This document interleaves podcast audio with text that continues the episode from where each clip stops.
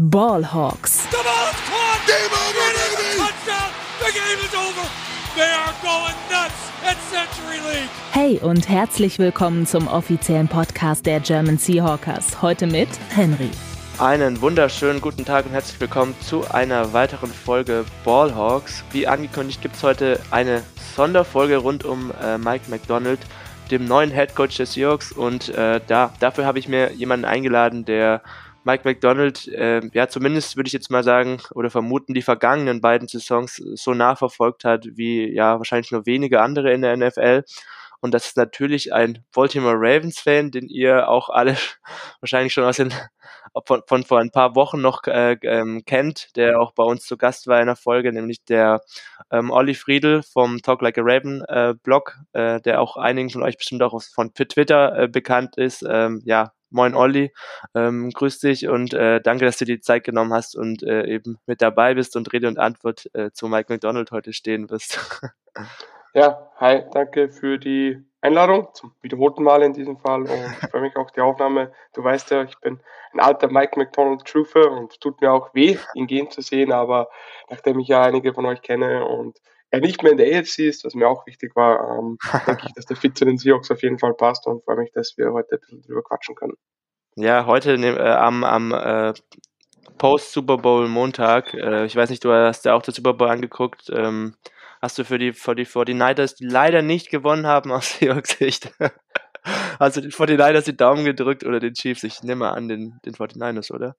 Ach, mir war das ehrlich gesagt äh, relativ egal. Ich habe mich eher wehmütig oder habe wehmütig zugesehen und mir gedacht, okay, das hätten die Ravens sein können, wenn sie das nicht gegen die Chiefs grandios verkackt hätten, beziehungsweise ja, den Chiefs dermaßen die Tür offen lassen haben. Ähm, ja, aber ich wie gesagt, auch, ich auch, Olli, das, ich auch. Ja, ich, I know, I know. Nee, aber für mich war das relativ 50-50. Ich habe jetzt weder mit den Chiefs noch ähm, mit den 49ers wirklich Probleme noch große Sympathien. Ähm, ja. ja, meine Freundin ist großer Taylor Swift-Fan, von daher kann ich mich da ein bisschen freuen. Aber sonst ja. ist mir das tatsächlich ganz egal gewesen und war ganz happy, dass das vierte Quarter und dann auch die Overtime noch mal richtig spannend waren. Und ja, das glaube ich war das Wichtigste für mich.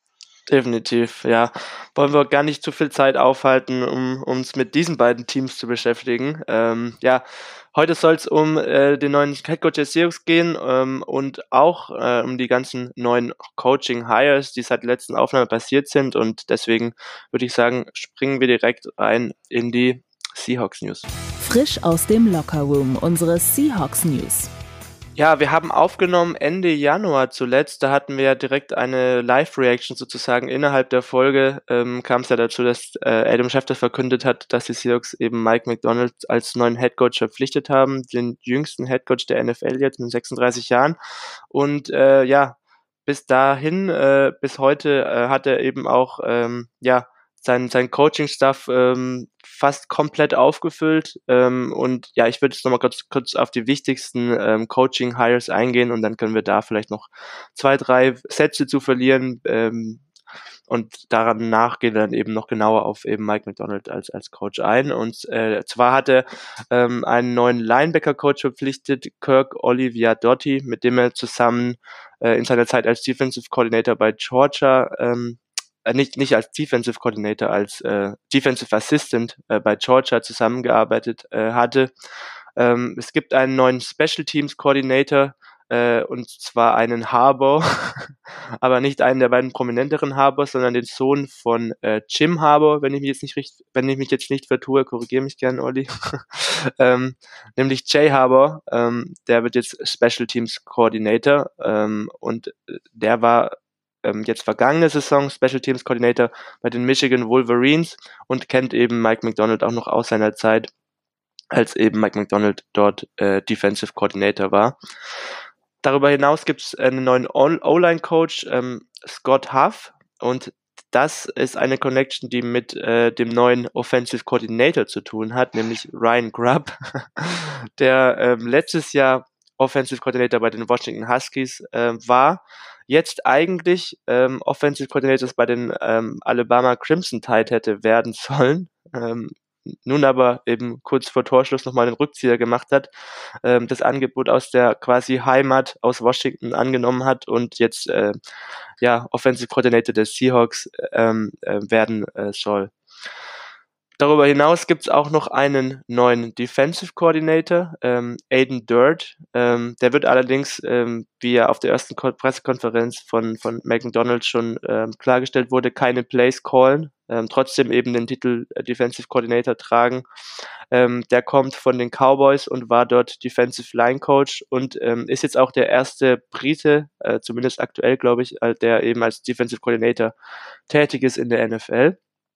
Äh, und die letzte große Verpflichtung ähm, ist äh, die eines Ex- äh, sogar, und zwar ähm, Leslie äh, Frazier, ähm, der eben Assistant äh, Head Coach ähm, der Seahawks wird ähm, und ja sozusagen auch in den letzten Jahren würde ich sagen, ähm, das weißt du auch, Olli, da so, so eine Art Mentor, glaube ich, auch war für, für Mike McDonald in seiner Coaching-Karriere, oder?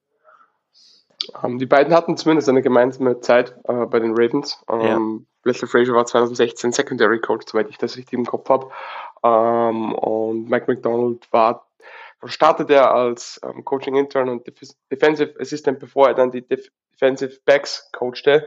Ähm, und da haben sich die beiden definitiv kennengelernt. Und ich finde es auf jeden Fall spannend, bei einem sehr jungen und NFL-unerfahrenen Coaching-Staff, die jemand als Assistant Head Coach reinzuholen, der sehr viel Erfahrung hat, der die defensive Seite des Balls kennt, aber auch als Head Coach schon seine Runden machte. Also macht auf dem Blatt Papier auf jeden Fall sehr viel Sinn. Ja, definitiv.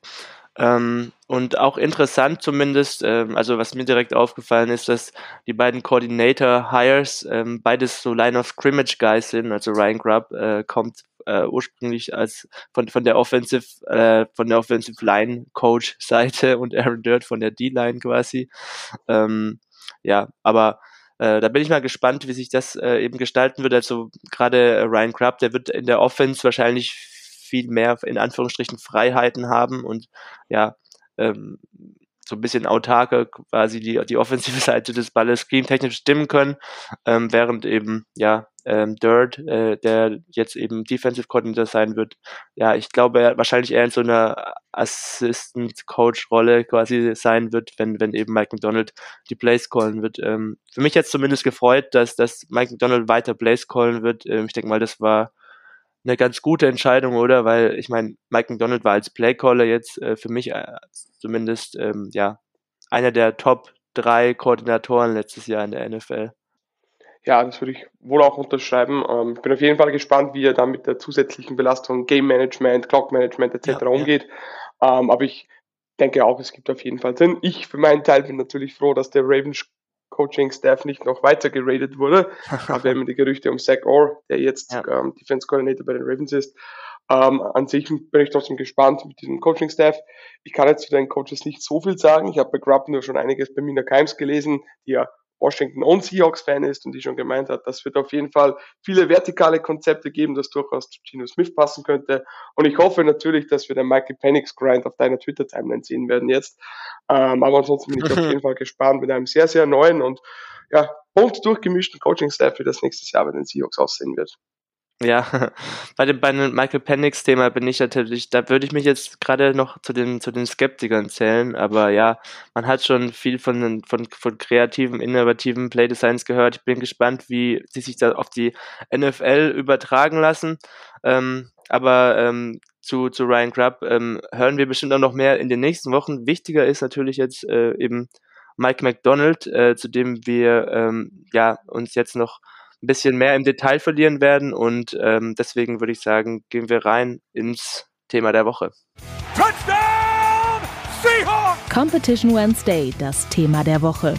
Ja, genau. Also Mike McDonald, äh, wie schon gesagt, jüngster Head Coach jetzt aktuell, zumindest in der NFL. Ähm, als Sean McVay eingestellt wurde, war natürlich noch jünger als 36. Ähm, McDon äh, Sean McVay übrigens äh, nur ein Jahr älter als Mike McDonald.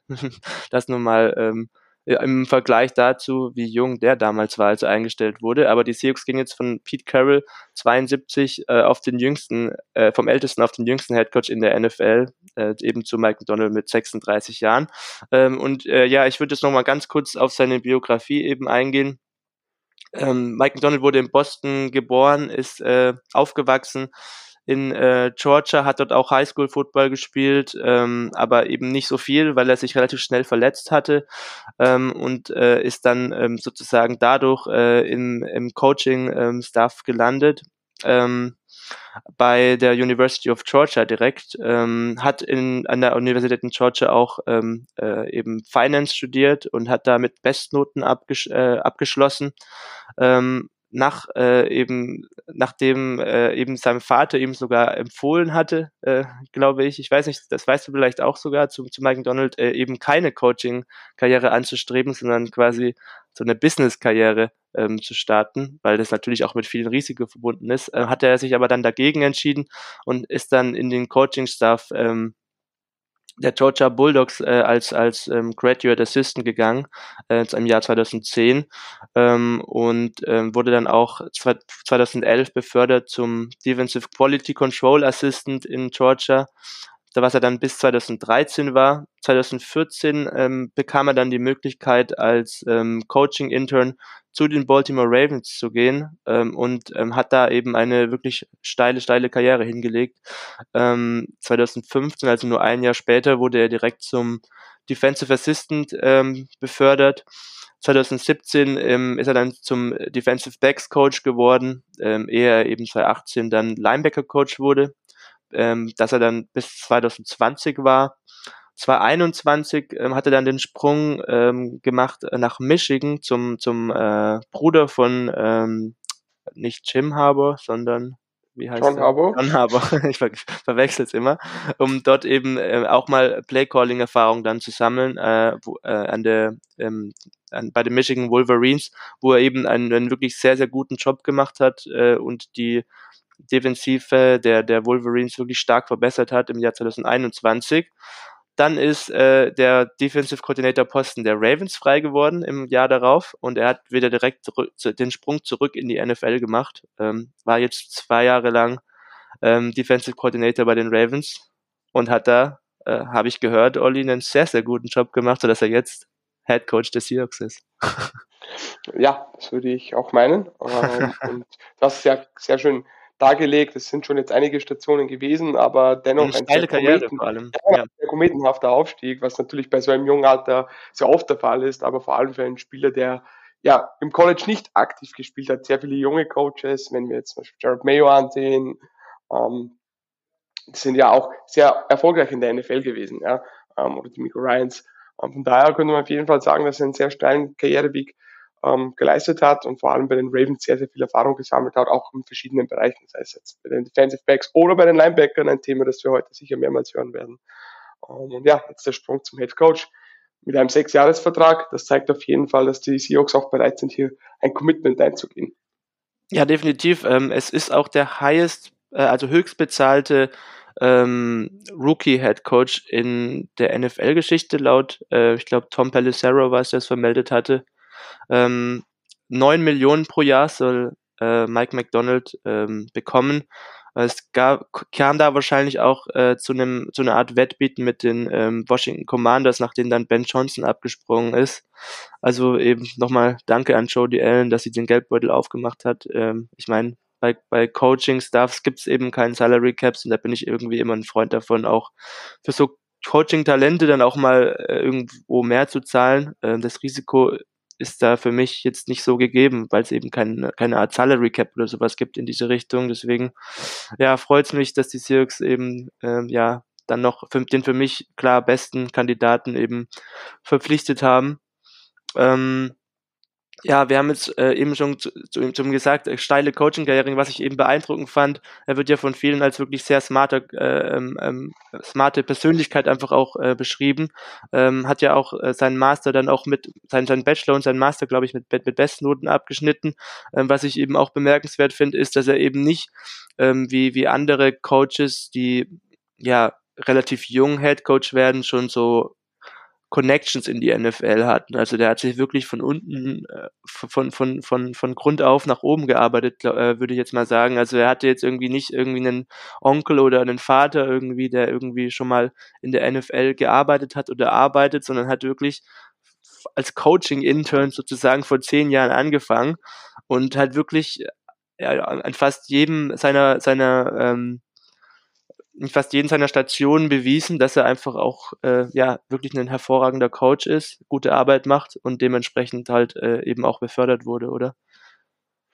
Ja, ähm, auf, auf jeden Fall. Also ich glaube, das hast du ganz gut zusammengefasst und das spielt auch sicher etwas mit dem ein, wie er als Person zumindest wahrgenommen wird. Du hast es schon gesagt, dass er sehr smart rüberkommt und man liest ja auch immer wieder, dass er ein super Communicator ist und auch jemand, der sehr, sehr gut Wissen vermitteln kann. Es gibt ja auch die einen anderen Coaching-Clinics auf YouTube, wo er auch erklärt, wie er seine Rusher rushen lässt und was der Plan bei gewissen Plays ist. Und ich finde schon, da merkt man auch als Laie, dass er Dinge sehr einfach und trotzdem sehr gut auf den Punkt bringt, ja, dass er sehr ja. gut erklären kann und Dinge auch vermitteln kann. Ich weiß nicht, ob du Coach Wes auf Twitter kennst, der schon seit Jahren sehr die Werbetrommel für ihn wirbt und auch gesagt hat, dass er in seinem Leben als Coach und noch niemanden getroffen hat, der die, Punkt, die Dinge so gut auf den Punkt bringen kann. Und er wirkt ja auch an der Seitenlinie, wirkt er an der Seitenlinie oft etwas ruhiger und nicht ganz so dieser mhm. rah-rah-Typ, den ihr jetzt mit Pete Carroll hier hattet. Also alleine da ist es sicher etwas unterschiedlich. Was jetzt nicht heißt, dass er auch emotional werden kann, haben wir auch beim Sieg gegen die 49ers beispielsweise gesehen. Ähm, und man hört auch, dass er ein gutes Energy-Level haben soll, aber er ist sicher eher ein ruhiger und sehr zielstrebiger und, und, sehr klar in seinen Ansagen ähm, aber trotzdem, zumindest finde ich, sehr, sehr ja, gut darin, die richtigen Worte zu wählen und wirkt sehr, sehr smart. Natürlich ist das als Außenstehender immer brutal schwer ja, zu beurteilen. Ja, und ich mhm. glaube, da wirst du mir auch zustimmen, es ist immer sehr schwierig, als guten Koordinator gleichzeitig auch einen guten Headcoach zu sehen. Ähm, aber ich denke, mhm was man so liest, was man so hört. Und auch bei den Ravens, glaube ich, haben sie gehofft, ihn halten zu können, aber die wussten wohl, dass es, solange die Ravens keinen eigenen Headcoach brauchen, und das sieht in den nächsten Jahren einfach nicht so aus, dass einfach keine Option war und die, glaube ich, sich schon darauf einstellen mussten, dass sie, ihn, dass sie ihn dieses Jahr verlieren werden. Aber dennoch, was man auch aus Ravens-Kreisen las, war es schon letztes Jahr klar, dass Mike McDonald ein zukünftiger Headcoach in der NFL sein wird. Ich hoffe mal, dass man nicht irgendwie in den nächsten Jahren von einer Ausstiegsklausel hört, falls der Ravens Head Coach ja, das hoffe ich, das hoffe ich schon. ja, ja. nee, ähm, ähm, aber ja, du hast gerade auch schon angesprochen, also er hat es auch auf der Pressekonferenz gesagt, dass er eben, eben nicht irgendwie versucht, sich zu verstellen oder wie dann Pete Carroll jetzt äh, äh, zu sein, ähm, sondern eben quasi sein, sein Ding machen äh, möchte und machen wird. Ähm, er ist ja ein ruhiger Typ, das, das kam direkt rüber, aber er, er, er erklärt Dinge sehr gut. Ähm, er kam auch auf der Pressekonferenz, die er eben dann hatte, als, als ja, relativ äh, guter Kommunikator rüber und ich glaube, es ist auch recht wichtig in seinem Defensive Scheme ähm, an seine Spieler ähm, klar zu kommunizieren, was welche Aufgaben sie haben. Kommunikation ist einfach enorm, enorm wichtig. Ähm, Gerade in so einem, in Anführungsstrichen, komplexen äh, Scheme ist halt Abstimmung innerhalb der Defenses A und O. Und was man von, von ehemaligen Ravens-Spielern auch gehört hat, ist eben auch, dass jeder Spieler irgendwie wusste, was er zu tun hat. Jeder hat irgendwie auch dieses, ähm, ja, übergreifende Scheme verstanden, sondern nicht nur die eine Aufgabe, die er machen soll, sondern das große Ganze sozusagen ähm, quasi begriffen, äh, was, was glaube ich auch so ein bisschen dann auf Mike McDonald zurückzuführen ist, oder? In seiner Rolle um, ähm, ja. als Kommunikator. Auf jeden Fall. Ähm, was ich bei Patrick Queen, der hatte sich ähm, in einigen Interviewfragen dazu geäußert, wie er den Hire von Mike McDonald sieht und der auch gemeint hat, Mike McDonald war so gut darin, die Dinge zu vereinfachen. Und ich meine, wir wissen alle, 40 Sekunden am Feld sind ja nicht lange, den Spielzug reinzubekommen, an der Line of Scrimmage oder wo auch immer noch zu sehen, wie man der, darauf reagieren könnte. Und Patrick Quinn sagt eben auch, dass es so klar und schnell kommuniziert wird mit ganz einfachen Kommandos und die Spieler dann auch, auch die Freiheiten hatten oder ein, zwei Optionen hatten, sich zu entscheiden, was sie tun müssten und das natürlich super eingespielt war und wie du sagst, auch auf der Kommunikation oder an der Kommunikation am Feld liegt. Aber Patrick Quinn hat eben mehrmals unterstrichen, wie klar die Ansagen waren, wie klar die Aufgaben irgendwo waren und wie dennoch die Spieler enabled wurden, selber Entscheidungen zu treffen. Also es ist, ein gut, das ist natürlich ein riesiger Balanceakt, aber den muss Mike McDonald bei den Ravens ja, getroffen haben wie den Nagel auf den Kopf. Mhm. Ähm, wenn wir jetzt äh, mal vielleicht so ein bisschen auf das Scheme in Anführungsstrichen von Mike McDonald zu sprechen kommen. Also er kommt jetzt aus diesem Harbor Tree ähm, und ähm, wenn, wenn wir jetzt mal drüber sprechen, was ihn vielleicht ausmacht als, als Defensive Coach, ähm, muss man vielleicht, vielleicht auch mal ein bisschen mit so ein paar Stereotypen in Anführungsstrichen aufräumen, weil ich irgendwo auch oft lese auf Twitter von, von Leuten, die ihn vielleicht jetzt nicht so gut kennen, dass er irgendwie das Raven-Scheme revolutioniert hat oder äh, ja, ähm, neu erfunden hat. Ähm, ich habe da von vielen Ravens-Fans auch schon gesehen, dass, dass, dass er jetzt nicht das, das, das äh, aktuelle Ravens-Scheme irgendwie ganz neu erfunden hat, sondern halt vielleicht, vielleicht weiterentwickelt hat, äh, vielleicht ein bisschen angepasst hat, aber im Grunde ist eigentlich die Ravens-Defense ist, die eigentlich auch schon seit 2012, seit diesen Rex Ryan, Dean Peace Jahren eigentlich ähm, seit Harbour einfach auch da ist, ähm, eben in, in Baltimore schon, schon vorhanden war, oder? Also ist jetzt nicht äh, irgendwie ähm, mhm.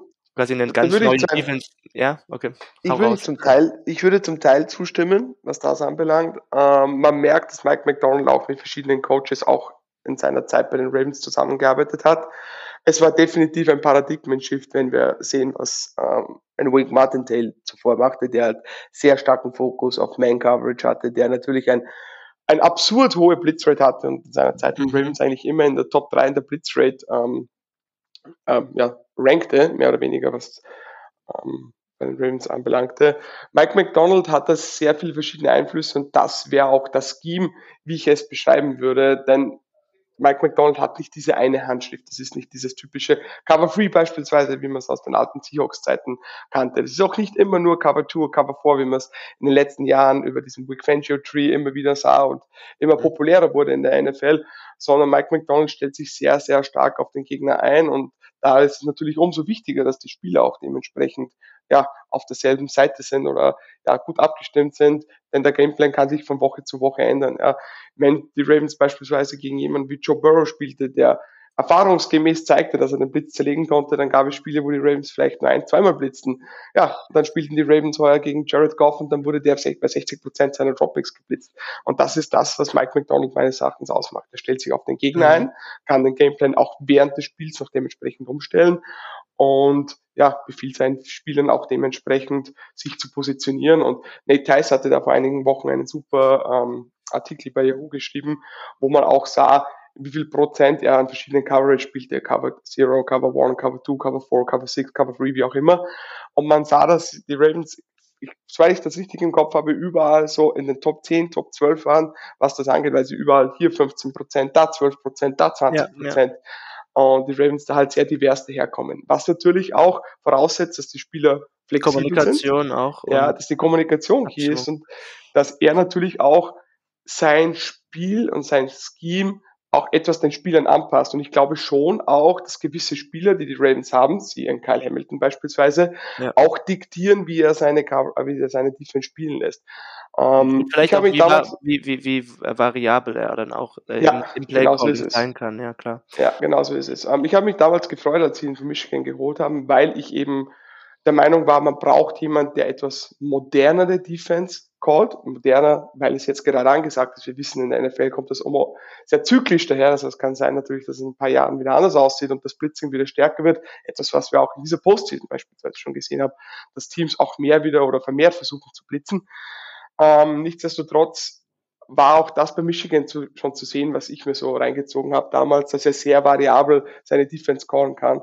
Und das ist sicher der Unterschied zu einem Peace, der auch sehr viel Cover 2, Cover 4 spielte, der immer wieder kritisiert wurde davor, dass er zu passiv konnte, ja, dass er sehr viel Prevent Defense spielte und die Ravens dann mit diesem Band but don't break irgendwo dann doch gebrochen sind. Zu Wink Martindale, der überaggressiv war und Mike McDonald, hat mit beiden gearbeitet und du merkst, er steckt diese Pieces ganz gut zusammen und findet mhm. die richtige Balance zwischen diesen mhm. beiden Welten, würde ich sagen. Ähm, was nicht heißen kann, dass auch Mike McDonald ab und zu ein Emotional Blitzer ist, das hat man auch gegen die 49ers teilweise gesehen. Ja. So, fuck this, ich call einen, einen anderen Blitz, weil ich gerade nicht damit zum Sack durchkam. Ähm, was ich auch ganz irgendwie mich an Wink Martindale erinnerte. Ähm, aber ich würde schon sagen, Mike McDonald, du merkst, dass er, obwohl er noch so wenig Erfahrung unter Anführungszeichen hat, schon mit sehr, sehr vielen smarten Defensive Coaches gearbeitet hat und das sehr viel aufgesogen hat und auch dementsprechend sein Scheme angepasst und weiterentwickelt hat. Mhm. Ähm, ich, er wurde auch auf der Pressekonferenz gefragt nach so einer Art Motto, weil es gibt ja dieses berühmte Motto von Pete Carroll, ähm, Always Compete, und da hat er dann ähm, gesagt, Chasing Edges, also sich vielleicht äh, immer danach zu gucken, äh, also wie kann man sich vielleicht neu erfinden, was sind die neuesten Trends in der NFL, was sich ja wirklich durchaus sinnvoll anhört, ähm, jetzt auf die Defense bezogen, ähm, aber generell auch auf, auf ähm, ja, sein, seine Coaching-Philosophie, glaube ich, dass man nicht irgendwie stur an irgendwie einem Scheme festhält, wie er es eben nie gemacht hat eigentlich als, als Defensive Coordinator, sondern eben sich äh, äh, anpasst, auch an den Gegner anpasst. Ähm, vielleicht da eine Frage, ähm, weil die Seahawks ähm, dann jetzt vielleicht auch ein bisschen, ja, eine, eine bisschen neue Defense spielen nächstes Jahr unter ähm, Mike McDonald. War es bei den Ravens dann so, als er äh, jetzt 2022 Defensive Coordinator wurde, ähm, dass es da ähm, ja so ein paar ähm, ja so ein paar Growing Pains gab, ähm, was jetzt auch ähm, gerade dieses Abstimmungsthema angeht, also dass, dass, dass die Spieler irgendwie erstmal ein bisschen Zeit gebraucht haben, sich an das Scheme, das halt sehr variabel ist, sehr komplex ist, zu gewöhnen. Und äh, dass ja. es vielleicht auch eine, die Gefahr ist, da bei den Seahawks, dass man da nicht direkt erwarten darf, dass, dass da alles direkt funktioniert. Ja, definitiv. Ähm, ich erinnere da beispielsweise an das Spiel der Ravens gegen die Dolphins, wo sie ja ewig weit vorne waren und dann Tyreek Hill und Jalen Waddle da, ja. 2022 dann, oder? Ja, genau, 20, ja. 190 Yards plus hatten. Ähm, ja. Ein ja, unglaubliches Comeback hinlegten, wo auch viele gefragt haben, okay, und das ist jetzt der neue, neue Defense Coordinator, wir wollten eigentlich nicht mehr ähm, blitzen und gegasht werden. Ähm, na klar, wenn du jetzt beispielsweise von Wink Martindale, der sehr viel Man-Coverage spielen lässt, auf einen more Zone-Heavy Approach umstellst, natürlich gibt es da Abstimmungsschwierigkeiten, das ist ganz klar. Vor allem wenn Kommunikation mit ein, einer der wichtigsten Faktoren ist, dann kann das nicht von heute auf morgen gehen.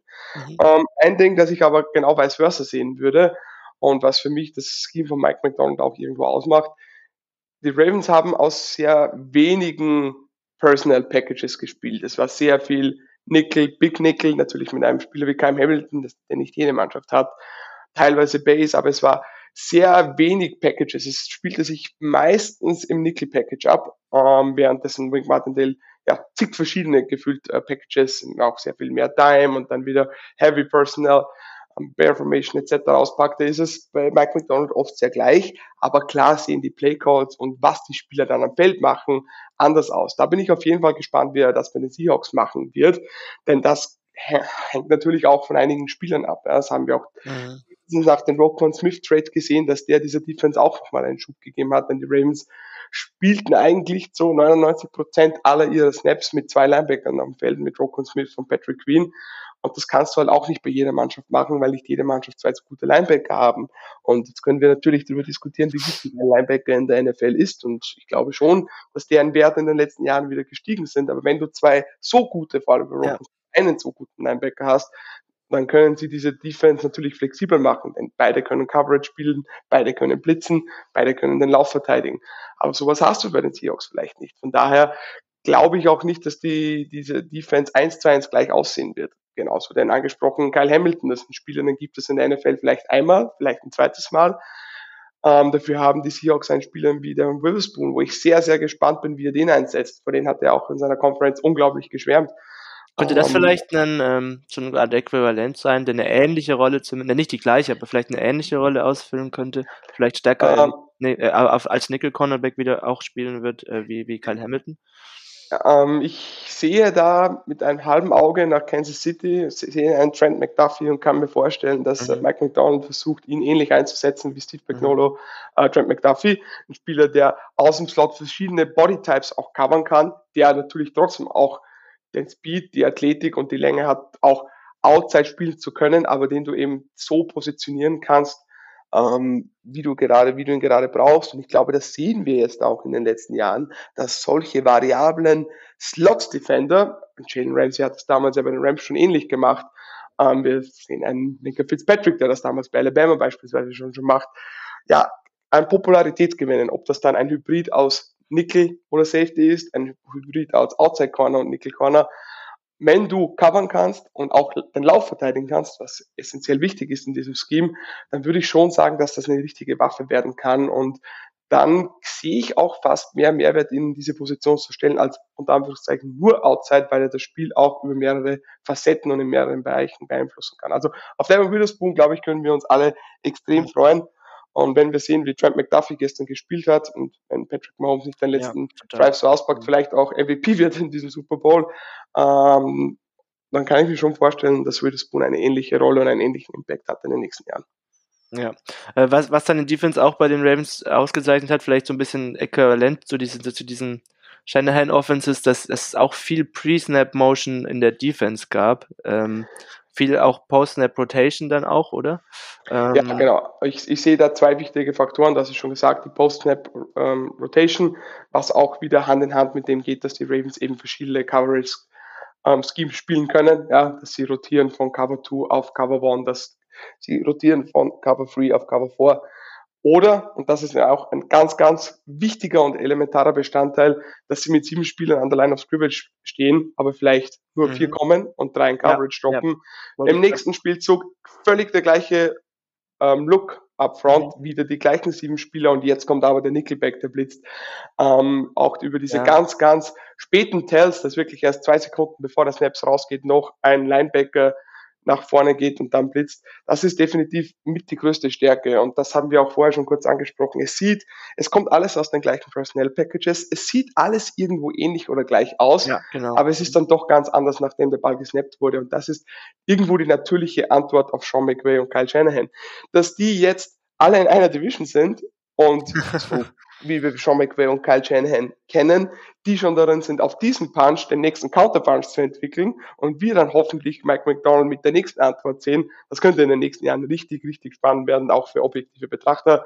Wir wissen, in der Regel ist die Offense die, die die Oberhand haben wird, aber ich glaube schon, dass Mike McDonald in den letzten zwei Jahren gezeigt hat, dass er so smart und ein so ein guter Lehrer ist, seinen Spielern auch dementsprechend zu zeigen, wie man darauf antworten kann. Und die Defense generell hat in der NFL dieses Jahr ein kleines Comeback gefeiert, wenn wir auf, mhm. auf, auf, auf Punkte pro Spiel, Yards pro Spiel etc. zusehen. Und jetzt bin ich echt gespannt, wie sich das nächstes Jahr entwickeln wird. Definitiv.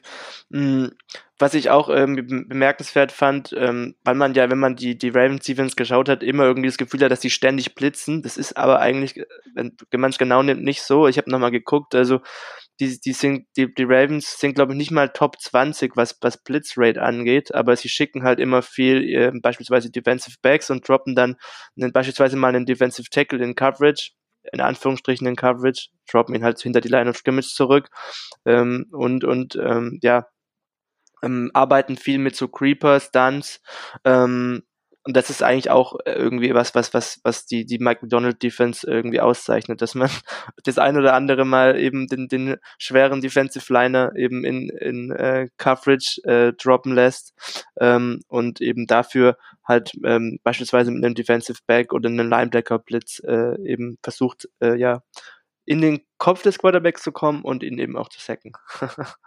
Ja, genauso ist es. Du hast jetzt nochmal die Stunts angesprochen und die Creepers. Das ist definitiv etwas, das wir, das wir bei Bike McDonald auch weiterhin sehen werden oder was auch seine Handschrift ist. Diese ganz, ganz kreativen ähm, Pressure Packages, wo der Defensive End äh, in die Mitte schiebt, der Defensive Tackle vielleicht diesen Block stellt, diesen Pick stellt, der Linebacker, wir hatten da bei Patrick Queen zwei, drei Beispiele, mhm. wo er eigentlich fast einen freien Shot auf den Quarterback hatte, aber er machte halt sein Pick-Play mehr oder weniger und nahm einen äh, Pulling Guard oder wen auch immer aus dem Spiel, indem er ihn einfach niederpinte. Und ja, es kam der Creeper halt nicht wirklich durch. Ja, und das sah natürlich dann etwas komisch aus, warum Patrick Queen nicht den freien Weg zum Quarterback nimmt. Aber der hatte halt seine Aufgabe.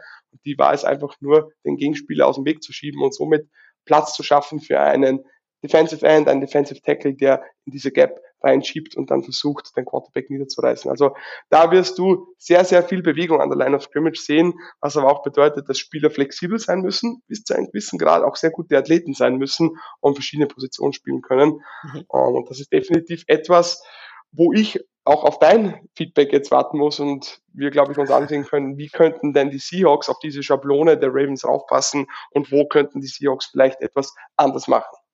Ja, das wäre vielleicht so ein bisschen auch meine Anschlussfrage gewesen. Also ähm, vielleicht gibt's da gar, dann auch gar keine richtige, richtige Antwort äh, drauf, äh, nämlich auf, auf welche Spielertypen eben Mike, Mike McDonald auf diesen drei Leveln, auf, in der D-Line, auf Linebacker und in der Secondary eben baut.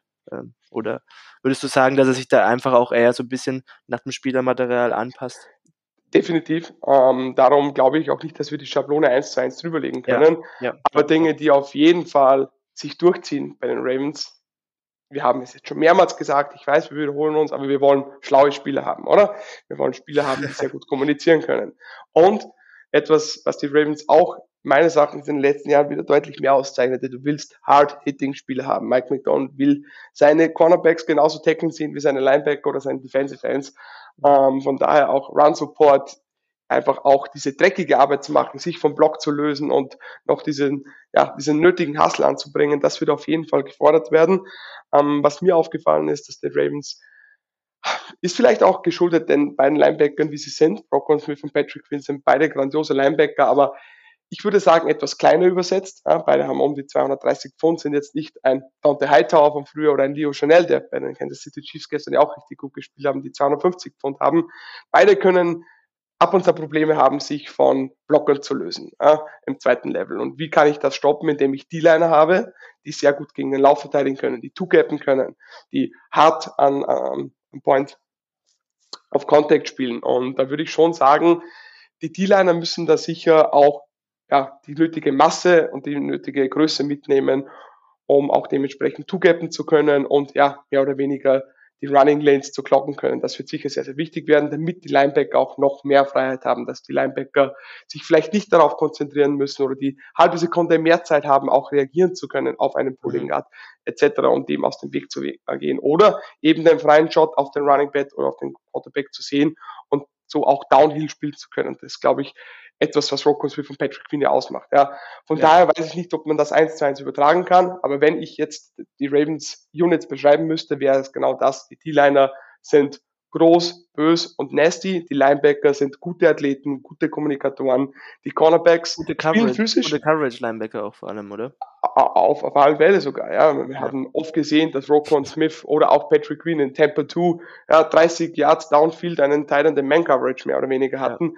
Ja. Ähm, von daher, das musst du schon auch irgendwo können und dazu brauchst du eine gewisse Athletik. Die Athletik, die man auch an der D-Line braucht. Wir sehen zum Beispiel, die Ravens haben Edge Rush werden oder für Owe, ein Kyle van Neu, der ob seinem Alter noch immer in Coverage droppen kann oder auch noch immer Screens sensationell verteidigt hatte. Ein Jadavian Clowney, der ein super Edge-Setter ist, aber auch natürlich diesen Pop, diese Explosivität hat.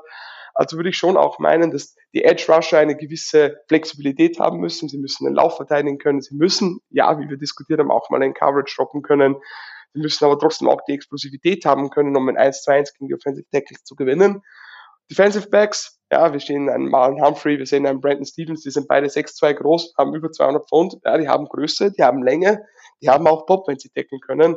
Und dann natürlich in der Secondary im, im Backfield ein Kyle Hamilton, der Unicorn ist, Marcus Williams, der Range hat, der auch sie spielen kann, wenn er denn zwei Schultern hat, hat er die meiste Zeit diese Saison nur mit einer Schulter gespielt, mehr oder weniger. Oder auch ein Gino Stone, der auch super smart ist, aber ja, auch zeigen kann, dass er in die Box runtercrushen kann und dann einen Running Back ja, von den Füßen holen kann. Also ich denke, diese Faktoren werden auch bei den Seahawks wichtig sein. Wie die Spielertypen dann aussehen oder wie die Bodytypes aussehen, glaube ich, das kann bis zu einem gewissen Grad variieren.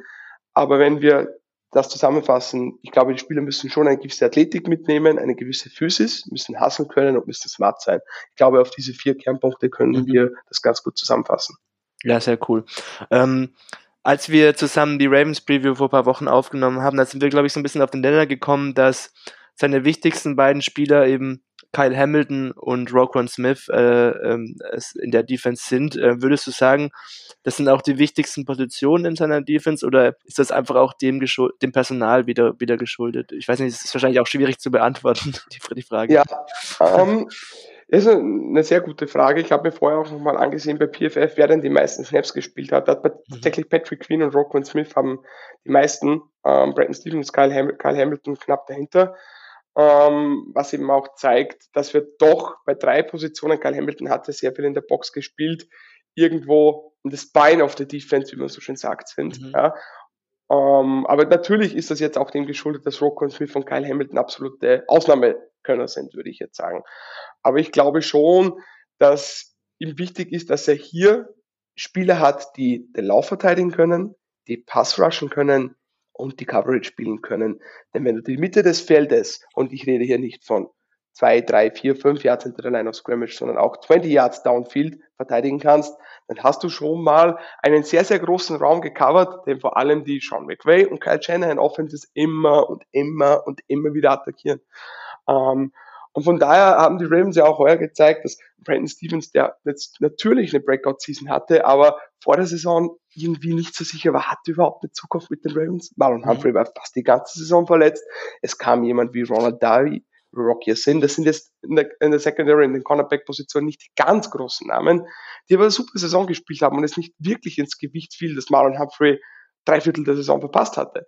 Ähm, das nicht heißt, dass die Cornerbacks in, seinen, in seiner Philosophie nicht wichtig sind. Ich glaube nur, dass andere Positionen für ihn noch einen größeren Stellenwert haben, zumindest wenn du das nötige Personal hast. Wie gesagt, wenn ich mir jetzt die Seahawks ansehe, ich weiß, Derek Woolen hatte nicht die beste Saison, aber ich glaube, er hat in seiner Rookie-Saison trotzdem gezeigt, dass er ja auch mit seiner sehr uniken Body, ähm, ja, so wie er zusammengestellt ist, mit seinem unique Body, auch ja, eine Waffe sein kann, weil er halt doch groß und beweglich ist und gewisse Receiver dementsprechend covern kann in der Theorie. Und ein Devon Witherspoon, das sind sicher die Stärken der Seahawks Defense.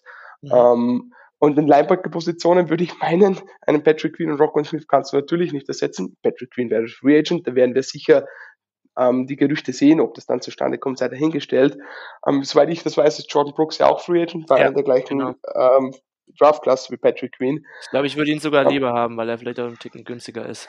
ja, aber ich sehe zumindest Parallelen bei den beiden. Beide sind ja. gute Athleten, beide sind ja. gut darin, Downhill zu spielen. Ich habe jetzt natürlich zu wenig von John Brooks gesehen, dass ich ähm, auch sagen kann, dass er ähnlich viel IQ hat wie Patrick Queen, weil das war, wurde bei Patrick Queen vor allem in seiner Rookie-Saison sehr oft kritisiert, dass er noch zu langsam sei, dass er vielleicht nicht im Processing so gut ist. Mhm. Dementsprechend jünger und hatte bei LSU fast keine Erfahrung. Ist ja noch, wie gesagt, sehr, sehr jung. Aber ich glaube schon, dass diese Linebacker-Positionen bei den Seahawks attackiert werden müssen, wenn Mike ja, McDonald ja. bis zu einem gewissen Grad dieses Scheme auch spielen kann. Lange Rede, kurzer Sinn. Ich glaube, dass vor allem diese Positionen, die in der Box auch das Spiel beeinflussen können. Und jetzt kann das jemand sein wie Devon Witherspoon, der in dieser angesprochenen Trent McDuffie-Position spielen kann, könnte. Ähm, ich glaube, das sind die Positionen, wo ich als erster hingehen würde. Und eben auch Spieler an der Line of Scrimmage, die verschiedene ja, Rollen einnehmen können, so würde ich das jetzt mal sagen. Das heißt gar nicht, dass ich dann entlang der Line of Scrimmage umherschieben muss, aber der eben auch den Lauf verteidigen kann, der in Coverage droppen kann und trotzdem auch für Druck sorgen kann. Mhm.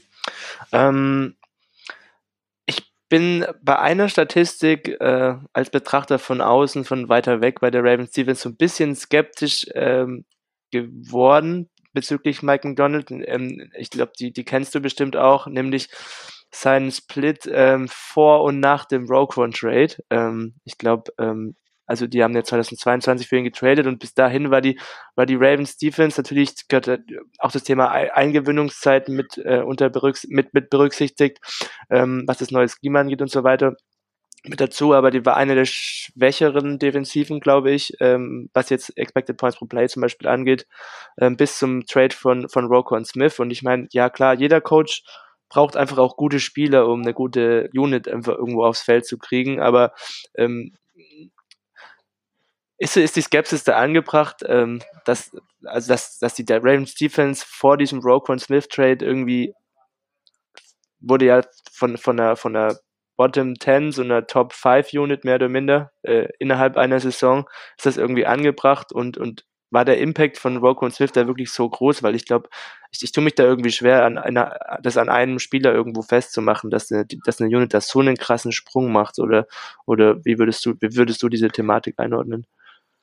Ähm, ich glaube, das geht ja Hand in Hand mit dem, was ich gerade angesprochen habe, mhm. ähm, dass Roquan und Patrick Queen, der natürlich auch durch Roquan noch besser wurde, aber einfach mit mehr Erfahrung, mit längerer Zeit in der NFL auch einfach noch besser wurde. Und dann ein Spieler wie Kyle Hamilton, der dann auch zu dieser Zeit dann gleichzeitig mehr in den Slot geschoben wurde. Mhm. Ähm, das sind zwei Dinge, die mehr oder weniger simultan passiert sind ähm, sind da mehrere Dinge gleichzeitig ins Laufen gekommen. Ja, du hast mhm.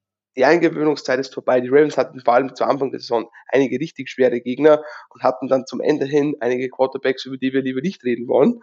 Ähm, was natürlich auch ähm, dementsprechend die EPA-Zahlen etwas umrücken wird, weil es natürlich ein Unterschied, ob ich gegen einen Backup-Quarterback spiele oder gegen jemanden wie Joe Burrow. Ähm, oder ein Patrick Mahomes beispielsweise. Ähm, von daher würde ich sagen, das war definitiv ein großer Faktor. Mhm. Nichtsdestotrotz wird so ein Spieler, so ein Ausnahmespieler wie Rocco Smith dir auch erlauben, anders Plays zu callen, ja, mhm. weil der eben mehrere Facetten des Spiels haben kann, ja. Ähm, ich glaube aber dennoch auch, dass der Schritt, den die Ravens heuer nach vorn gemacht haben, auch zeigt, dass Mike McDonald sein Spiel weiterentwickeln kann, egal wer auf dem Feld steht, würde ich und, meinen. Einfach auch viel aus seinem Personal rausholt, oder? Ja, das wollte ich damit sagen. Das ist eigentlich die richtige Ausdrucksweise, weil natürlich profitiert er davon, Spieler wie Rockon Smith oder Kyle Hamilton zu haben, aber die Ravens Defense hat ja auch nicht so viele Ausnahmekönner im Gegensatz zu letztes Jahr dazu bekommen. Ja, ganz im Gegensatz, viele haben ja gefragt, sind diese Edge Defender wirklich gut genug? Jordanian Clowney, Calvin Neu, ja, ich weiß ja nicht. Ja. Und Jabo hat sich dann relativ schnell schon das Kreuzband gerissen und viele meinten, Thais Pause hat das ganze Jahr nicht gespielt. Mit solchen Edge Rushern wirst du eher nicht viel gewinnen. Ja, und die Ravens hatten trotzdem 60-6 und ein Justin Maribuke ist dieses Jahr komplett durch die Decke gegangen. Ja, natürlich auch zum Teil ein Verdienst, der Mike McDonald zuzuschreiben ist. Er ist auch sehr, sehr gut darin, seine Spiele zu entwickeln und seine Spiele in die richtige Position zu stellen, wo wir wieder bei Kyle Hamilton war, wären. Zu Anfang der Saison letztes Jahr sehr viel Deep Safety gespielt hat, der dann dieses Jahr mehr in den, oder dann letztes Jahr mehr in den Slot gespielt wurde, war es zu Beginn der Saison wieder Thema. Jetzt mhm. hat man Gino Stone, man hat Marcus Williams, sollte Kyle Hamilton dann doch wieder mehr im Slot spielen und Harbo zu Beginn der Saison sagte, ja, wir werden Kyle Hamilton noch viel mehr um, umherschieben. Und irgendwie spielt er dann trotzdem wieder mehr im Slot, weil er da einfach sehr viel effektiver eingesetzt werden kann und Mike McDonald das auch erkannt hatte. Also von daher, klar, ähm, Ausnahmespieler helfen jedem Coach, aber ich denke, Mike McDonald ist einfach sehr, sehr gut darin, seine Spiele auch so einzusetzen, um ihr volles Potenzial auszuschöpfen. Mhm. Ja, ähm, jetzt äh, als letzte Frage vielleicht kommt äh, Mike Donald ja mit diesem Pedigree als Defensive Mastermind nach Seattle. Die Erwartungen werden dementsprechend ähm, bei vielen Fans, glaube ich, extrem hoch sein, ähm, was die Weiterentwicklung der Defense der Seahawks angeht. Aber ähm, wir haben es ja schon so ein bisschen anklingen lassen. Ähm, man braucht da erstens Eingewöhnungszeit ähm, und, und zweitens ähm, dementsprechend müssten dann, sollten dann die Erwartungen jetzt nicht direkt irgendwie äh, bei, bei Top äh, 5 oder sogar, oder sagen wir mal nur Top 10 äh, Defense äh, äh, sein. Ähm, die Seahawks Defense war in der vergangenen Saison nach Expected Points pro Play die Nummer 30 Defense. Und meine letzte Frage an dich wäre jetzt vielleicht noch, wo würdest du, äh, oder was, was ist eine realistische Erwartungshaltung ähm, mit äh, dem Personal des, der Seahawks Defense? Ähm, klar wird sich dann noch das eine oder andere ändern und man weiß noch nicht genau, äh, welche Spieler überhaupt da in der Defense dann mit am Start sein werden. John Brooks ist, äh, wird, über, wird Free Agent und so weiter und so fort. Ähm, aber was, was glaubst du ist denn realistisch? Also was für einen Sprung könnten die Seahawks machen von 30 auf, auf, eine, auf eine Average Defense, beispielsweise auf 15? Ja, das wäre jetzt ungefähr so das gewesen, was ich angepeilt hätte. Ich denke, wenn die Seahawks es schaffen, von 30 auf 16, 17, 18 zu springen, wäre das ja schon ein großer Schritt. Ja, definitiv. Ähm, League, ungefähr League Average zu sein. Ähm, ich bin auf jeden Fall auch gespannt, weil wir gerade über das Personal gesprochen haben, ob vielleicht der eine oder andere Free Agent äh, Mike McDonald folgen wird. Wir sind wieder bei den angesprochenen Jadavian Clowney, Kyle van Neu. Es müssen ja nicht die großen Namen sein. Mhm. Ein Ronald Darby beispielsweise.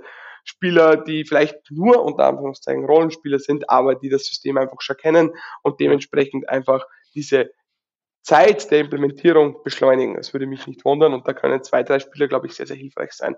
Ähm, kann sein, dass wir nach drei, vier, fünf Spielen sprechen, mh, hm, Mike McDonald, DVOA, äh, EPA bei Play nur auf Rang 26, 25, Ben Baldwin wird die ersten Siegesrunden drehen ja, und am Ende genau. der Saison sitzt dann vielleicht trotzdem auf, auf Rang 14 kein Shot gegen Ben Baldwin. Ich glaube, der macht eine super Arbeit, aber wir ja. wissen, dass er da ja. verständlicherweise auch etwas kritischer ist. Aber ich kann mir vorstellen, dass wir zu Beginn der Saison anders sprechen über die Seahawks Defense wie zum Ende der Saison, ähnlich wie es bei den Ravens letztes Jahr war. Klar, es gibt vielleicht niemanden wie Rockman Smith, der da dieser Enabler sein wird, aber ich glaube, mit etwas, ja, Klimatisierung und mit vielleicht den einen oder anderen Spieler, der das System schon kennt, wird Mike McDonald auch nach einigen Wochen schon durchaus den ersten Erfolg sehen können. Ja, cool. Ja, vielen, vielen Dank äh, für diesen äh, ja, großen Einblick, was McDonald angeht. Ähm, ich glaube, das hilft vielen Seahawks-Fans weiter. Mega cool. Ähm, ich verspreche dir, wir passen gut auf ihn auf. ja, davon gehe ich aus. Und wie gesagt, ich werde Mike McDonald und den Seahawks natürlich bis zu einem gewissen Grad, sich das nicht mit den Interessen der Ravens schneidet, auch die Daumen drücken und wie gesagt, ja, same. Ich bin auch gespannt, äh, ehrlich gesagt, wie sich euer Defensive Coordinator äh, entwickeln wird, äh, Zach ja, Wird sich auf jeden Fall auch spannend Absolut, an. absolut. Ja. Ich bin auf jeden Fall froh, dass er nicht den Weg nach äh, Seattle mitgegangen ist. Ähm, aber ja, er spricht ja auch in höchsten Tönen über Mike McDonald, hat ihn ja auch als Spieler, Zach noch gespielt hat, als Trainer kennenlernen dürfen.